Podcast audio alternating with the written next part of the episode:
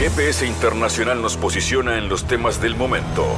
Fabián Cardoso informa y analiza la realidad latinoamericana y de integración regional en una producción de Sputnik.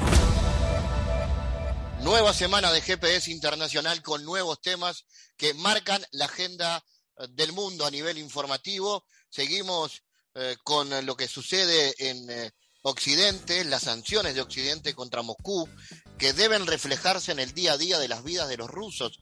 Esto lo ha dicho la primera ministra de Finlandia en una serie de declaraciones que han levantado fuertes polémicas que tienen que ver con la actitud de los países de la OTAN respecto a las sanciones a Rusia. Vamos a hablar con el especialista en esa zona del mundo, Alexandro Pagani, para saber qué opinión merece estas expresiones antirrusas de la primera ministra y qué pasa con las consecuencias en la economía europea de las sanciones contra Rusia. Ese será, sin duda, eh, otro de los temas centrales, pero también iremos hacia Panamá, porque se cumplen 45 años de la firma de los acuerdos que devolvieron a Panamá la soberanía sobre el canal transoceánicos y esto ha sido los tratados Torrijos-Carter, el vínculo entre Panamá y Estados Unidos. Bueno, ¿qué ha dicho el presidente actual Laureano Cortizo y qué significa el vínculo con Estados Unidos a partir del canal de Panamá y la relación hoy eh, desde ese país. Vamos a hablar con el, activista de la Frenadeso, el Frente Social de Panamá, Ronaldo Ortiz. Hablaremos también de teatro, como siempre, un espacio cultural que nos permite presentar a los bárbaros, un proyecto de coproducción con el Instituto Get y que fue seleccionado para el programa de residencia de la sala Lazaroff de eh, Montevideo. Eh, un proceso que, una obra que trata de los discursos de odio hacia los migrantes en Occidente y que tiene eh, mucho que ver con un texto alemán que fue traducido al español. Vamos a hablar con Carolina Rebollosa, la actriz de esta obra, y Florencia Caballero Bianchi, directora de este trabajo artístico que hoy se presenta en GPS Internacional, que arranca sus contenidos de esta manera. En GPS Internacional localizamos las noticias de América Latina.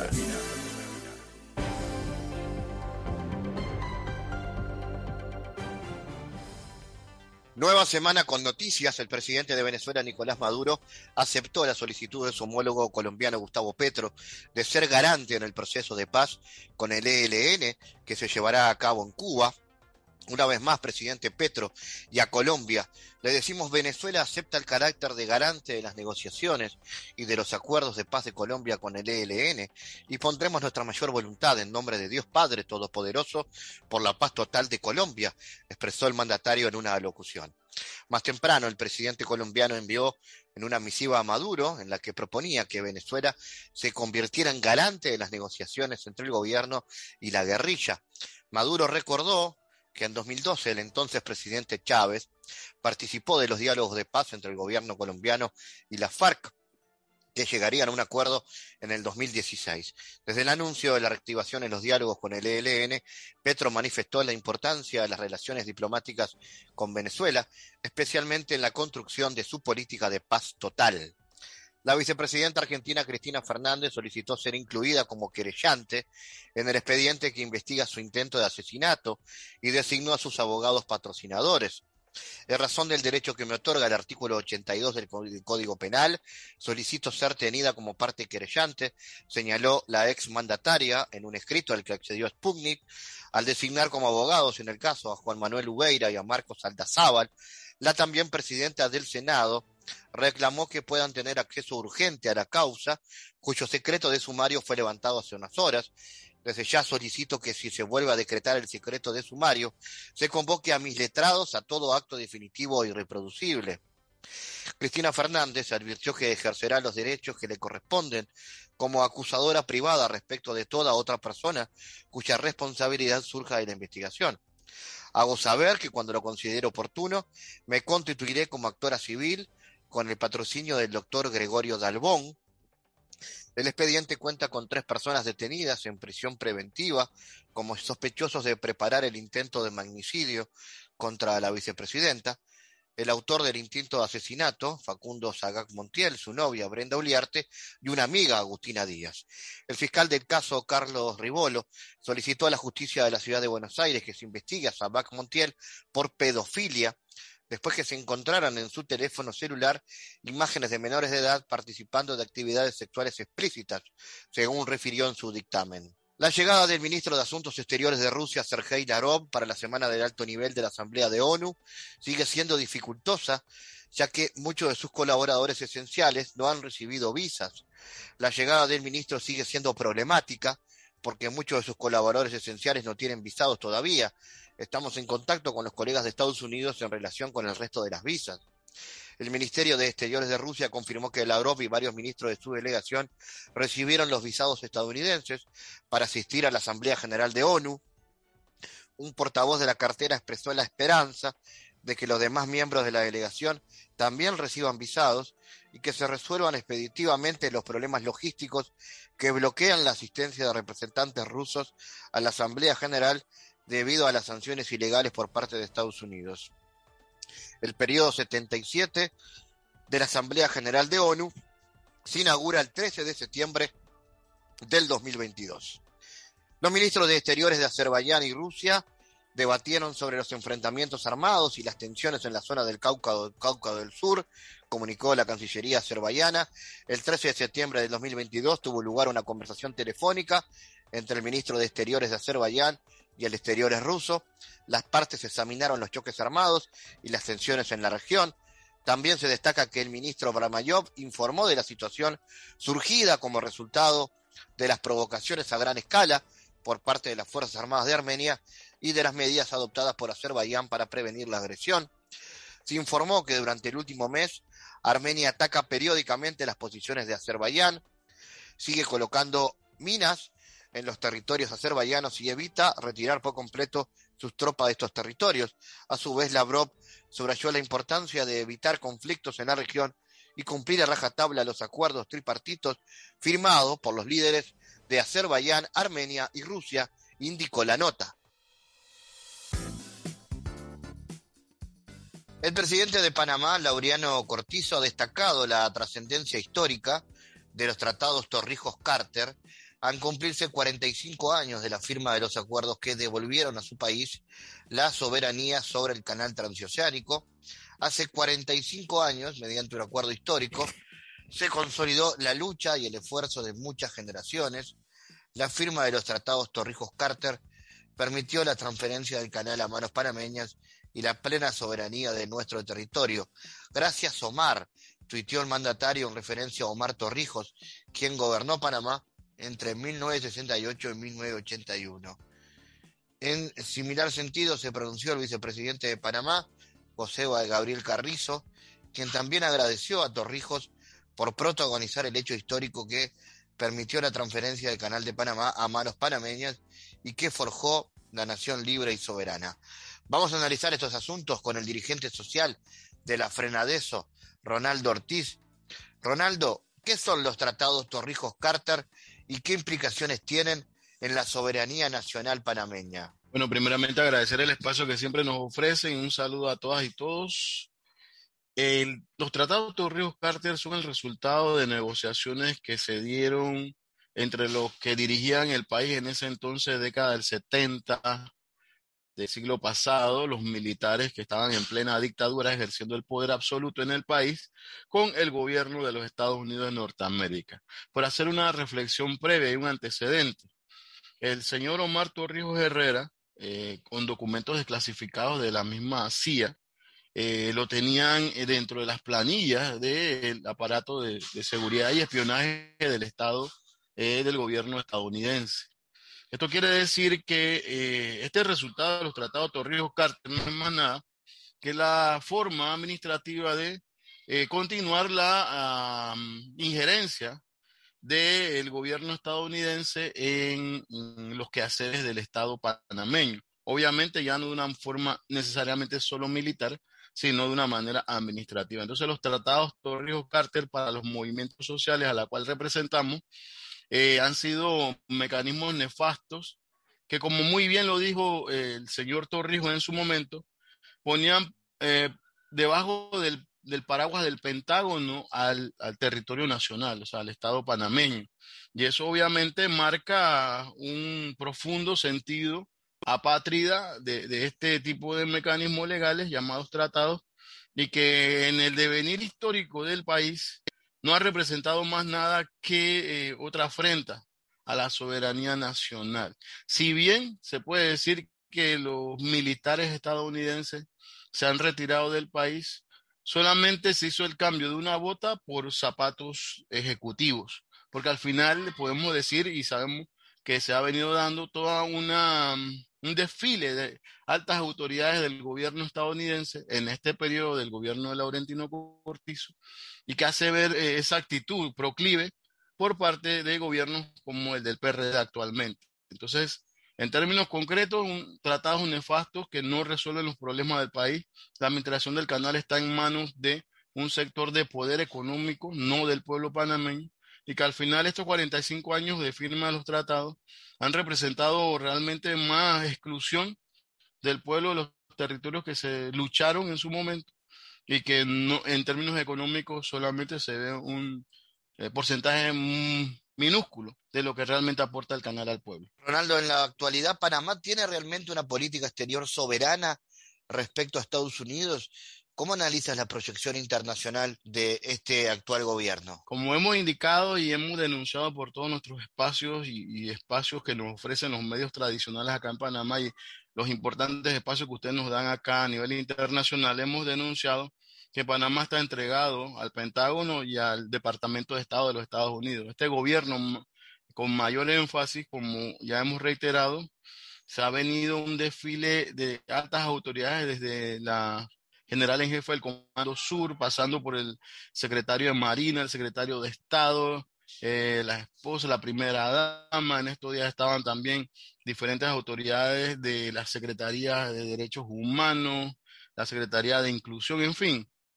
Todos los meses, se puede decir de manera abierta y descarada, eh, llega una autoridad eh, algo, del gobierno estadounidense a atender asuntos con el gobierno panameño. Eso quiere decir que no hay soberanía en términos de relaciones de Panamá-Estados Unidos y sigue la injerencia imperialista en los asuntos nacionales. Y además de eso, la situación a nivel internacional se denota cuando el gobierno no cambia posiciones en torno a la política internacional con respecto a los designios de el gobierno estadounidense. Entonces, tenemos que decir lamentablemente el gobierno de Panamá, el gobierno, no el pueblo necesariamente, un gobierno entregado a los designios del el Departamento de Estado y del gobierno de los Estados Unidos de Norteamérica. A nivel de política interna, ¿cómo analizas las implicaciones políticas de las manifestaciones contra el presidente Cortizo? Eh, ¿Hay hoy evidencias en el diálogo entre el gobierno y los actores sociales? ¿Qué perspectivas hay al respecto vinculado a una salida a esto? Bueno, sí, como, hemos ah, anotado en, entrevistas pasadas, la situación del país no es más que todo el resultado de toda una política económica dentro del modelo neoliberal del sistema capitalista, que se acrecentó en la pandemia y que estalló ahora reciente, hace dos, tres meses atrás, y que nos, nos obligó a estar en las calles y así mismo obligó al gobierno a aceptar una mesa de diálogo único por Panamá.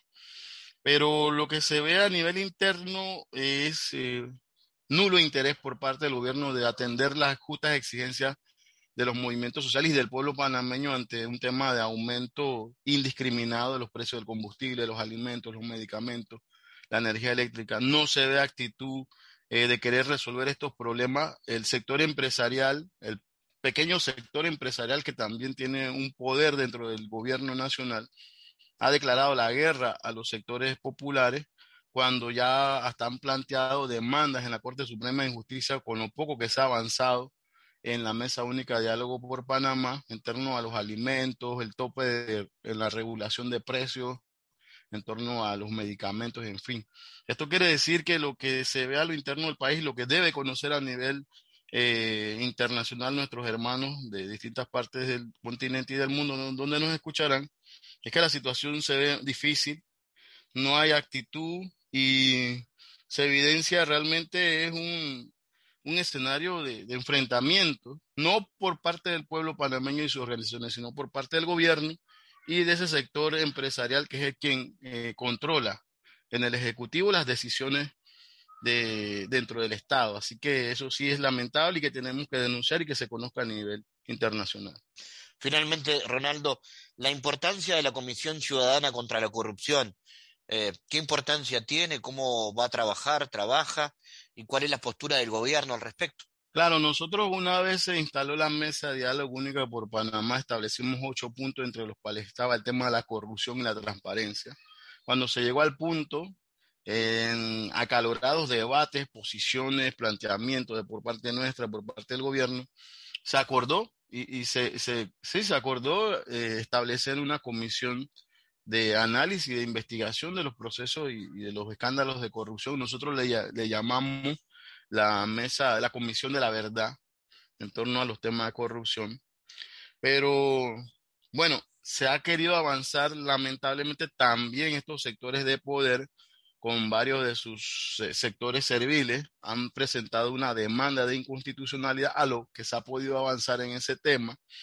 Y nosotros vamos a ir con una posición clara mientras no se haga una investigación independiente, que tenga un resultado donde los que le han robado al Estado panameño vayan a la cárcel y devuelvan lo robado, no va a haber una, una real eh, transparencia, ni mucho menos un espacio donde podamos seguir analizando los problemas nacionales, porque aquí en Panamá, de hecho, en estos momentos se está en, un juicio preliminar, un inicio del juicio del tema del caso de Brecha aquí en Panamá, donde están vinculados, están llamados dos presidentes, expresidentes, varios ministros.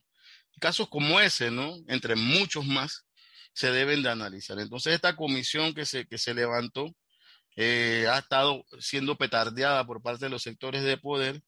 Y ahí, bueno, nosotros vamos a seguir insistiendo con que este proceso sí llegue a buen puerto, porque es necesario saber lo que sucedió con los recursos del Estado, quiénes se los robaron y cuándo y qué va a pasar con esa gente que se ha robado esos recursos, porque son los recursos del pueblo panameño. Entonces ahí estamos en esa posición. Eh, nuestra posición va a ser mantener esa mesa, ese tema, el tema de la Comisión de la Verdad, la Comisión Ciudadana, por el tema de la corrupción, pero el gobierno tampoco quiere dice que acepta la decisión, pero a la hora de ejecutarla le busca eh, mecanismos legales para evitar que se levante eso. Entonces estamos nuevamente y como reiteramos eh, a una situación complicada y lamentablemente tener que asumir el derecho legítimo a, a, la protesta para que seamos nuevamente escuchados con la contundencia y el derecho que nos asiste, ¿no? Entonces en eso se está ahorita y llamamos eh, a la solidaridad internacional. Desde Panamá, Ronaldo Ortiz, gracias por estar en GPS. A ustedes muchas gracias y nuestros respetos.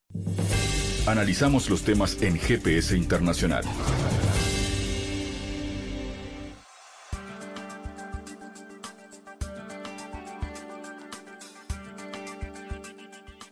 Bueno, las sanciones de Occidente contra Moscú deben reflejarse en el día a día de las vidas de los rusos de a pie esto lo ha declarado la primera ministra de Finlandia, Sanna Marin, en una serie de declaraciones que han levantado polémica.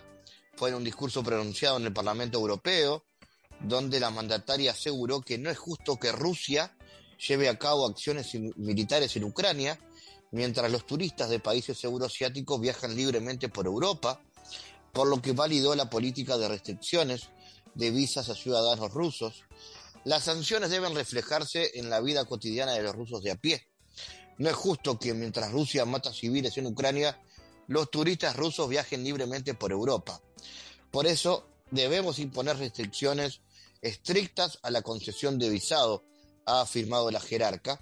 Además aseveró que la posición de Moscú detonó que Suecia y su país, Finlandia, le solicitaran su adhesión a la OTAN. La membresía de otros países de la OTAN, va a fortalecer la seguridad en todo el norte de Europa y va a reforzar la alianza. Vamos a analizar este asunto con nuestro especialista en esta zona del mundo, Alexandro Pagani. Alexandro, ¿qué opinión te merece las expresiones antirrusas de la primera ministra de Finlandia? ¿Y por qué Finlandia ha abandonado su carácter de país neutral? ¿Y cuáles crees que van a ser las consecuencias para este país? Pues hola Fabián, las uh, declaraciones me parecen demenciales. Y de hecho estamos presenciando a una alianza arcoíris teutónica.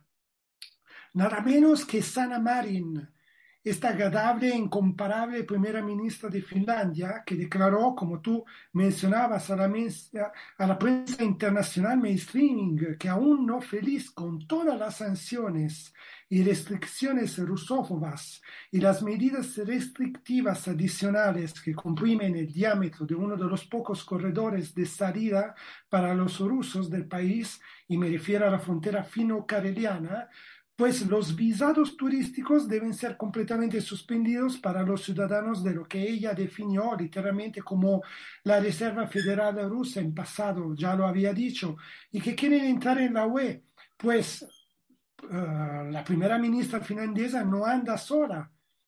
Uh, ahí encontramos también a Kaya Kallas, la primera ministra de Estonia, ella también de hermosa presencia en los salones de una izquierda radical chic en Occidente y de notable genealogía, raíces alemanas del Báltico, nobles y aristócratas, es decir, y padres de la patria estonia, que ha respaldado inmediatamente, inmediatamente las propuestas de la Marin Fabián, entre la primera ministra finlandesa de Estonia. Se puede ver ya una alianza sin precedentes, los que podemos definir como un bloque arcoíris teutónico, donde según sus visiones del mundo, visitar el así mal llamado Fuerte Europa es un privilegio y no un derecho humano, pues algo así se lo habían ya imaginado nuestros hermanos africanos, que todos los días tratan de huir del hambre, la pobreza, las guerras y las enfermedades que la vieja y vieja Europa han sembrado por sus intereses imperialistas y que a menudo encuentran la muerte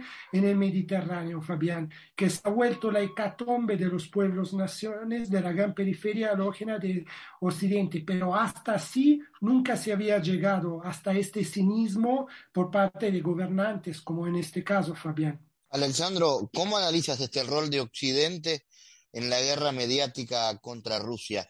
¿Se sabe realmente lo que está sucediendo en Ucrania, en el mundo occidental? Bueno, es difícil eh, poder eh, contestar una pregunta de si en Occidente se conoce lo que está pasando, pero por supuesto el populismo mediático en auge en los Estados Unidos y en el mundo occidental es el poder de aquellas superestructuras complejas gamshanamente hablando, reflejadas en este bloque histórico en el poder en todo el occidente colectivo y por ende detrás de los intereses de la gran industria tecnológica militar y de las armas, de las farmacéuticas en Estados Unidos, pero también de la entidad sionista de Israel, los cuales detienen el poder y la violencia de aquel mismo populismo mediático que es representado por los medios de comunicación que eligen presidentes o en su versión terrorista presentan la guerra en Ucrania sus propios intereses, que representan aquella vanguardia de fuego utilizada para crear las bases en la opinión pública internacional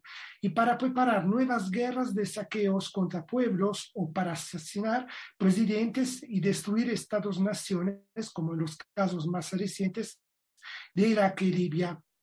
Fabián, podemos decir, concluyendo, que frente a un pensamiento débil impuesto a través de la postideología, el postmodernismo, la posverdad, nos encontramos frente a la ideología fuerte de los medios de comunicaciones, porque alguien tendrá que controlar para nosotros la verdad, aquella verdad con la V mayúscula, y estos no serán los pueblos trabajadores, obligados a representar, de acuerdo siempre con Antonio Gramsci en su análisis sobre hegemonía corazada de cohesión, lo que viene ejercitado por el Estado burgués capitalista en su versión de fascismo neoliberal, nada menos que objetos y no sujetos de la historia, Fabián. Eh, y en cuanto a las consecuencias para Rusia de las sanciones, me refiero a las consecuencias, perdón, para Europa, ¿no? Las consecuencias que tienen para Europa las sanciones que la misma Europa le está otorgando a Rusia. ¿Cuáles son para Europa esas consecuencias? Bueno, cada vez más analistas que han conservado un poco de claridad y autonomía de juicio, juicio a pesar de la enorme presión del establishment beligerante, cuestionan con mayor claridad sobre cuáles deberían ser los objetivos del occidente neoliberal. Y por occidente neoliberal, Fabián, me refiero obviamente a Estados Unidos y la Unión Europea con respecto a la guerra en Ucrania y generalmente te invitan a elegir entre un enfoque justicialista, según el cual la guerra debe continuar hasta que el así mal llamado monstruo ruso sea derrotado, y un enfoque así digamos, racional o realista, que tiene en cuenta los intereses inmediatos y a largo plazo del mismo occidente colectivo. El meollo de la diferencia es claro, Fabián, o vamos a una escalada militar, es decir, una participación cada vez más directa por parte del occidente colectivo, comenzando con el envío de armas, de entrenadores especialistas en inteligencia y guerra electrónica, o presionamos incluso en el equipo de liderazgo ucraniano para abrir una negociación lo antes posible, dando así un respiro a las economías al borde del colapso total. Descaradamente se nos olvida recordar que aunque la Unión Europea, a costo de clavar su economía al renunciar en parte a los hidrocarburos de Moscú, se plantea reducir su dependencia energética de Rusia y el resto del mundo compite por sustituirse a sí mismo. Está China, por supuesto, pero también está India, Pakistán y muchos otros países que presionan hacia un mundo multipolar junto con Rusia y desde intereses y perspectivas diferentes. Tanto es así que el rublo, que parecía al borde de la muerte, es hoy la moneda que más se ha revalorizado en el mundo.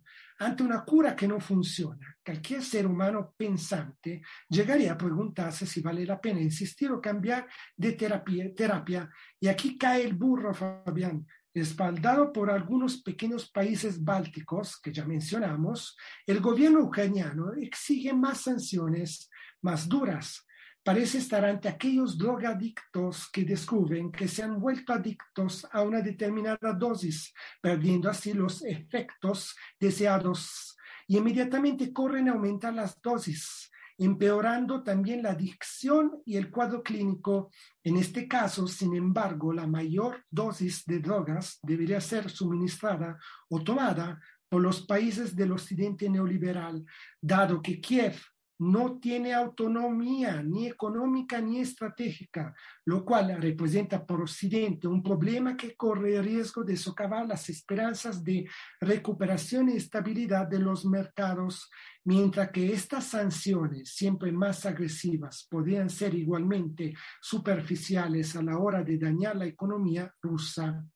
Este es el dilema, concluyendo, este dilema euroatlántico, Fabián escalada o fuertes frenos, solución final al estilo Armageddon o conciliación al estilo Hong Kong.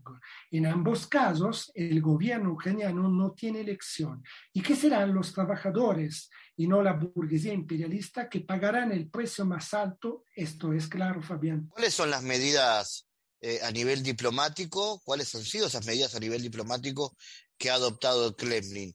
Y en ese sentido, ¿Cómo analiza los posicionamientos del presidente Putin respecto al establecimiento de un mundo multipolar? Sí, vamos en la profundidad de la cuestión, porque es muy importante. La operación militar especial rusa en Ucrania ha sido calificada de guerra de agresiones por los detractores occidentales.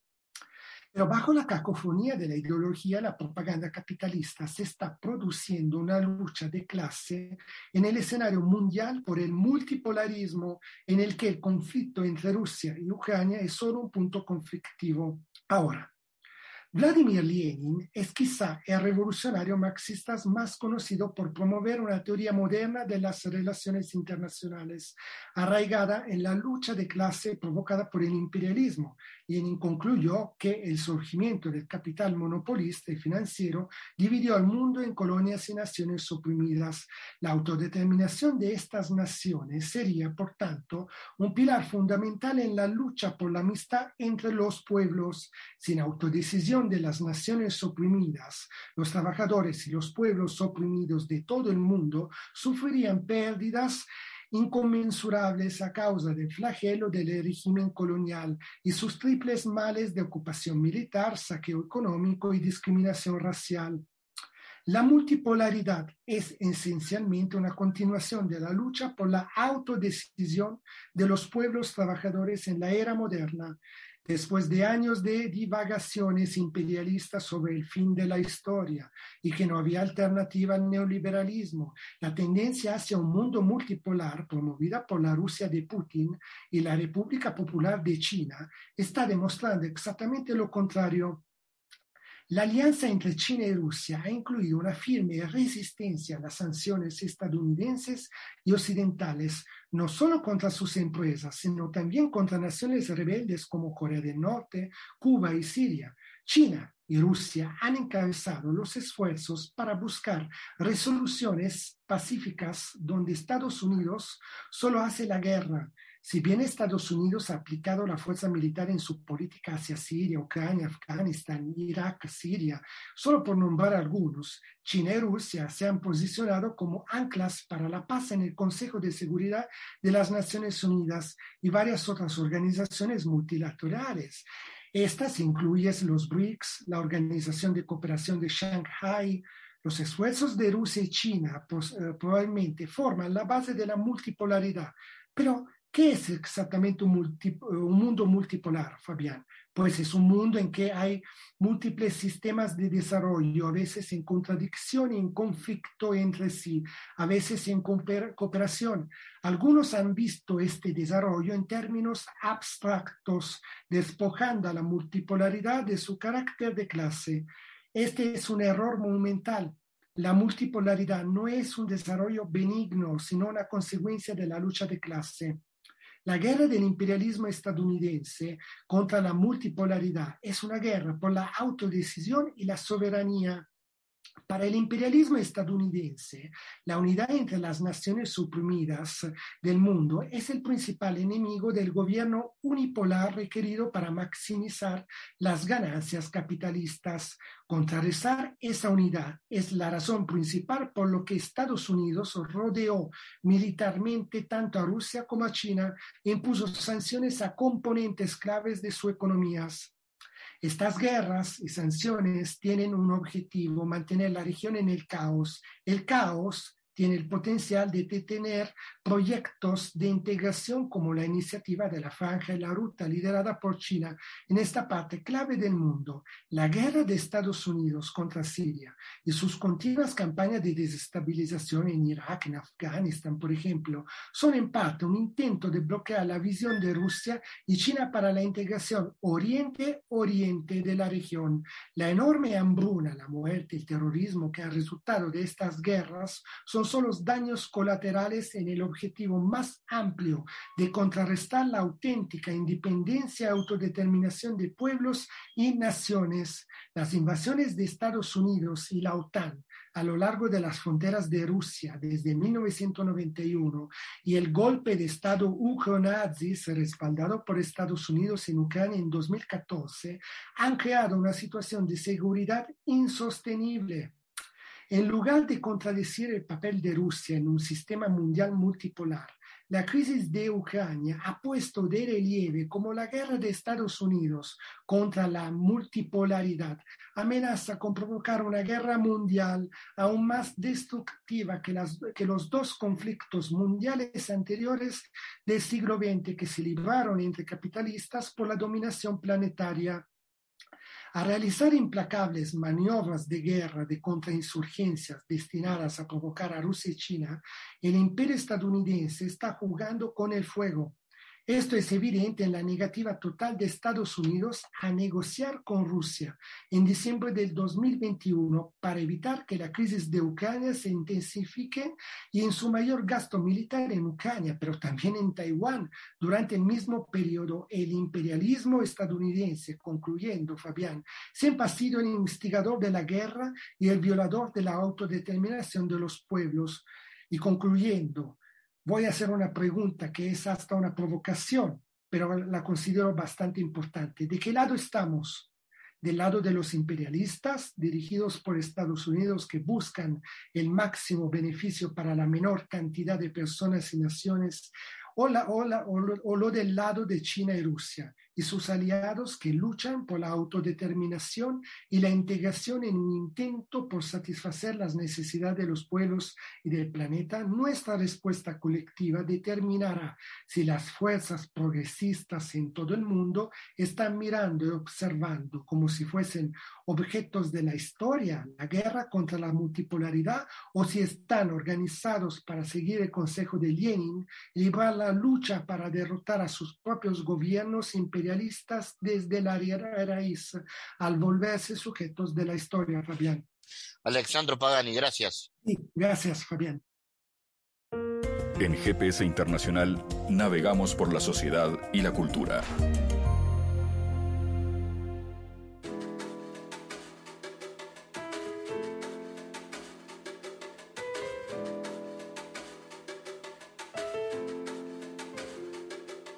Bueno, Los Bárbaros es un proyecto de coproducción con el Instituto Goethe y fue seleccionada para el programa de residencia de la Sala Lazaroff.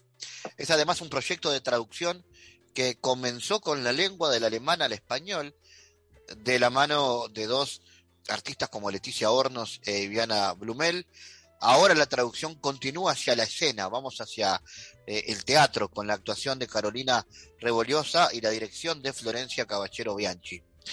Pues dirigir y actuar son un poco traducir, dicen, es un poco perder y un poco encontrar. Vamos a conocer más sobre esta obra que se estrena en octubre en la sala Lazarov de Montevideo. Estamos en contacto justamente con Carolina, Carolina Rebollosa y con Florencia Caballero Bianchi. Eh, lo primero, eh, Florencia, voy con vos. ¿De qué se trata la obra? ¿Qué nos pueden decir de su autor y también de lo que propone su texto? Bueno, eh, lo primero es que Nino Harachibili es una mujer. Ok. Eso es, es, lo primero, tiene nombre engañoso. Este, Nino es una eh, mujer de, de Georgia, eh, este, uno de los estados de Europa del Este, eh, que migra a Alemania siendo muy joven, estudia allí, luego vuelve a vivir a Georgia y luego se instala como dramaturga en, en Alemania.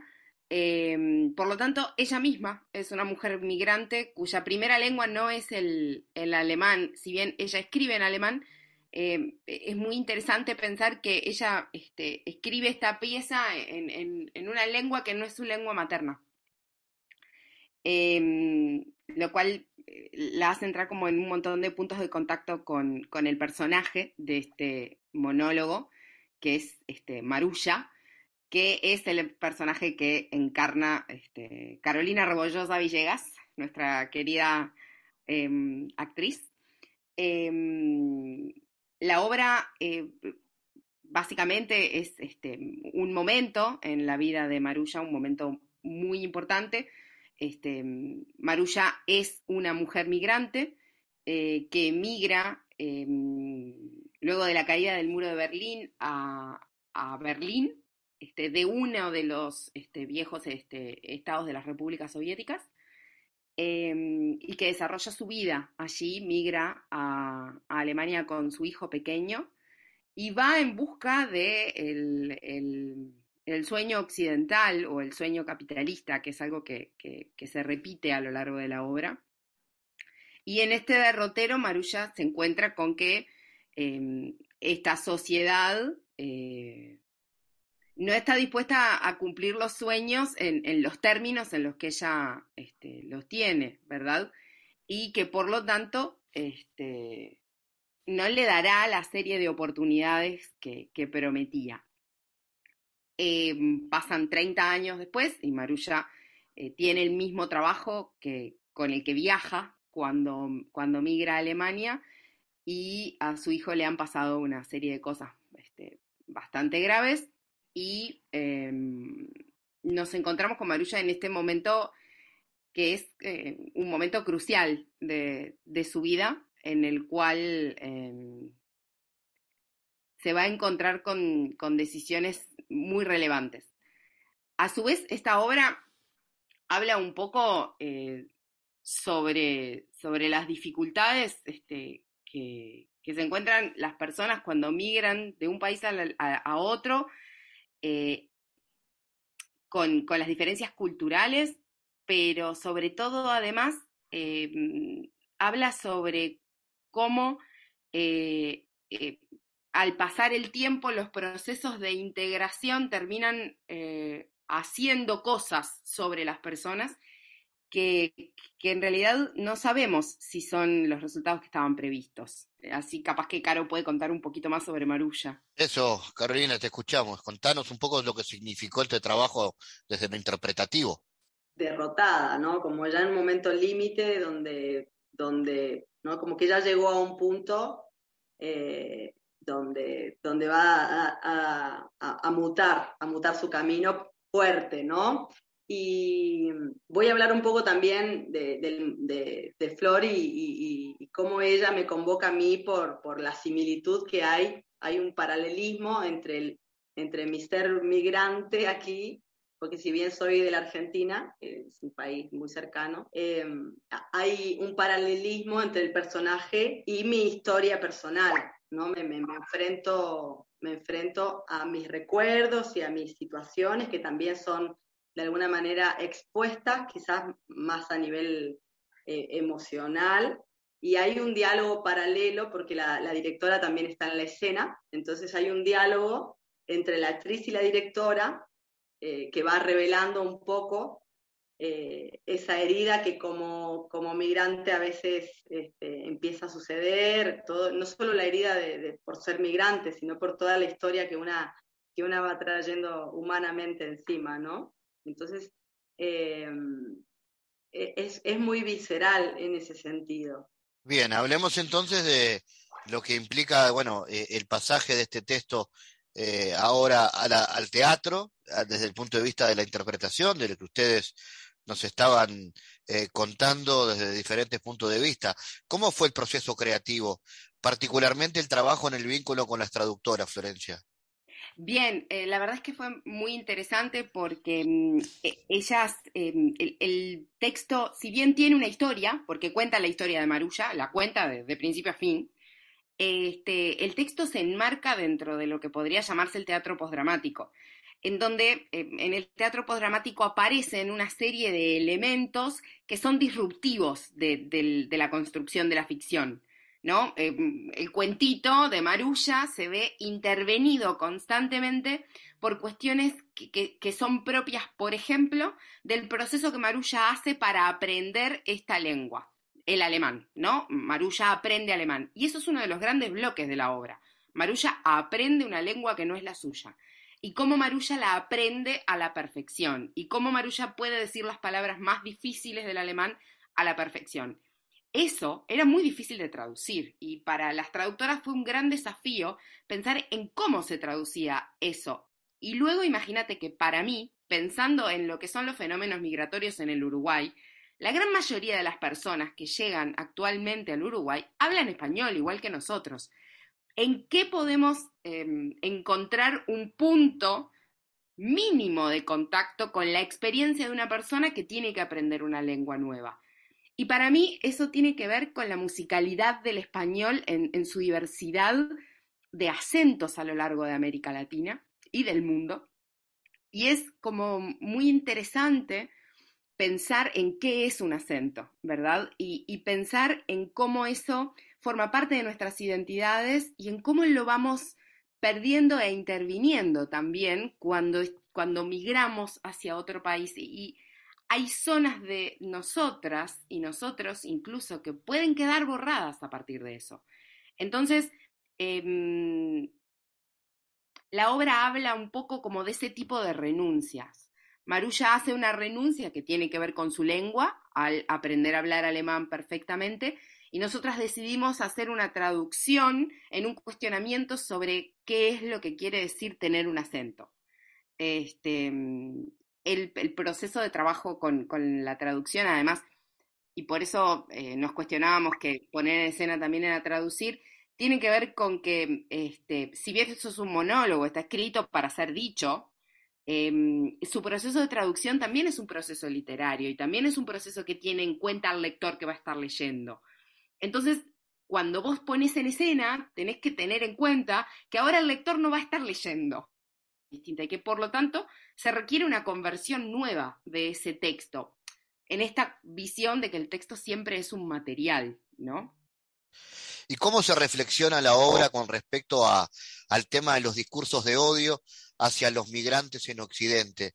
Se lo planteo también a, Carolina en ese sentido. Eh, ¿Este es un fenómeno únicamente occidental o lo podemos ver también en América Latina, por ejemplo? Sí, claro, es, es humano, diría yo. Este, lamentablemente hay eh, hay un, comportamiento humano y un poco lo que refleja la obra es eso, que, en, cada una, en cada uno de nosotros vive esa cualidad, lamentablemente, donde, donde necesitamos a veces posicionarnos por encima de otro para ser, donde empieza a, revelarse eh, justamente el tema de las clases, de, la discriminación por, por cómo nos vemos, por, el color de piel, por, eh, bueno, ya lo sabemos, ¿no? Por, todo lo que los seres humanos discriminamos. Este, y eso se, se, expone mm, crudamente en la obra, en este vínculo, no solo que Marulla tiene con, con, el momento en el que está, porque este, ella está limpiando eh, la cocina comunitaria de un refugio y está un poco resentida justamente con, una ola de, inmigrantes que llegan eh, ahí a Berlín. Este, sino también, bueno, eh, hacemos este paralelismo de lo que empieza a suceder aquí también con, las personas migrantes, ¿no? Y, todo lo que se mueve en torno, en torno a eso. Entonces, eh, es, es, te diría que es como un eje fundamental en la obra, e, este tema que estás, que estás mencionando. Lorencia, ¿cómo fue la experiencia de trabajo en cooperación con el Instituto Goethe? ¿Se espera que se realicen más funciones, además de lo que se está previendo para octubre, llevar la obra fuera de fronteras? ¿Cómo viene eso? Mira, em, eh, por lo pronto, nosotras estamos haciendo estas funciones ahora en octubre y armamos una obra con la que nos encantaría girar. Este, la armamos un poco también pensando en que nos gustaría poder llevarnos la obra por varios lugares. Todavía eso no está planificado, viste que en el proceso de estrenar una obra es como, bueno, ok, ahora nos estamos concentrando en nuestra primera temporada, después nos vamos este, nos, estamos, nos queremos proyectar hacia los distintos momentos en los que podemos hacer esta obra y los distintos lugares en los que las podríamos hacer.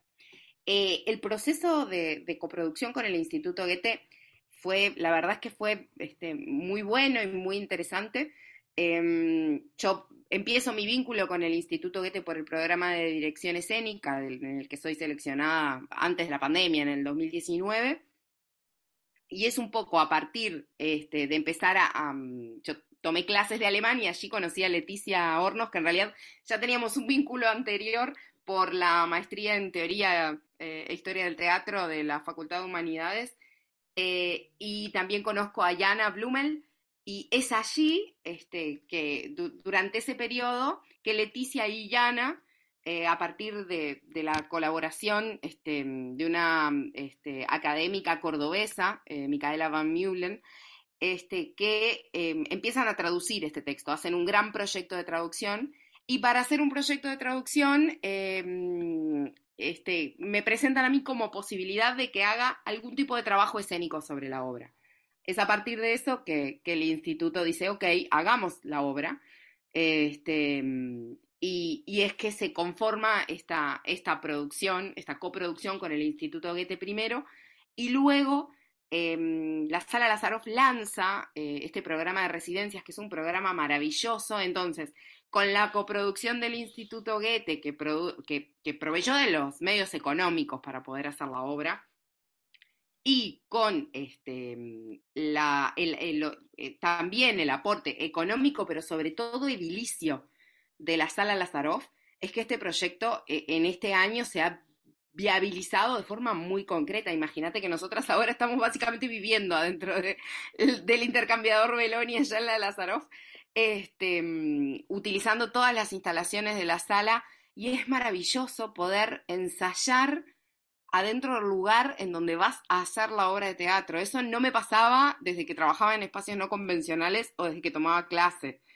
Em, esta, esta, posibilidad de trabajar con el espacio desde antes, la verdad es que es muy positiva eh, y, muy, este, y muy facilitadora, porque además, em, en términos económicos, el, aporte de un espacio es gigante, porque si no se te va plata en el, en el, en el, en el alquiler este, de un espacio para poder ensayar, ¿verdad?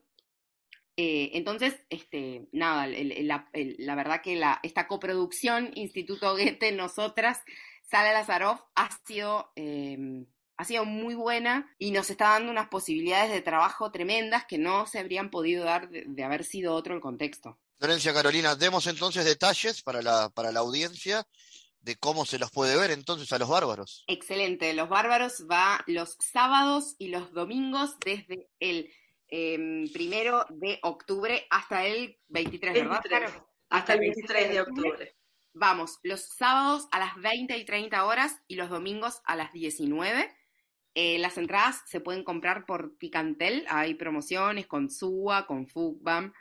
Este, mm, eh, y también se pueden contactar por nosotros a través de las redes sociales. Tenemos un Instagram eh, que se llama Los Bárbaros Teatro para hacer cualquier tipo de consulta. Las entradas están a la venta en Ticantel, ya están a la venta. Este, y les esperamos a todas y todos. Florencia y Carolina, gracias por estar con nosotros. Muchas gracias a ti. Muchísimas gracias eh, de nuevo. Este, les esperamos allá, en la sala Lazaroff, en el intercambiador Beloni, una hermosísima sala de la ciudad de Montevideo. El mundo en GPS internacional.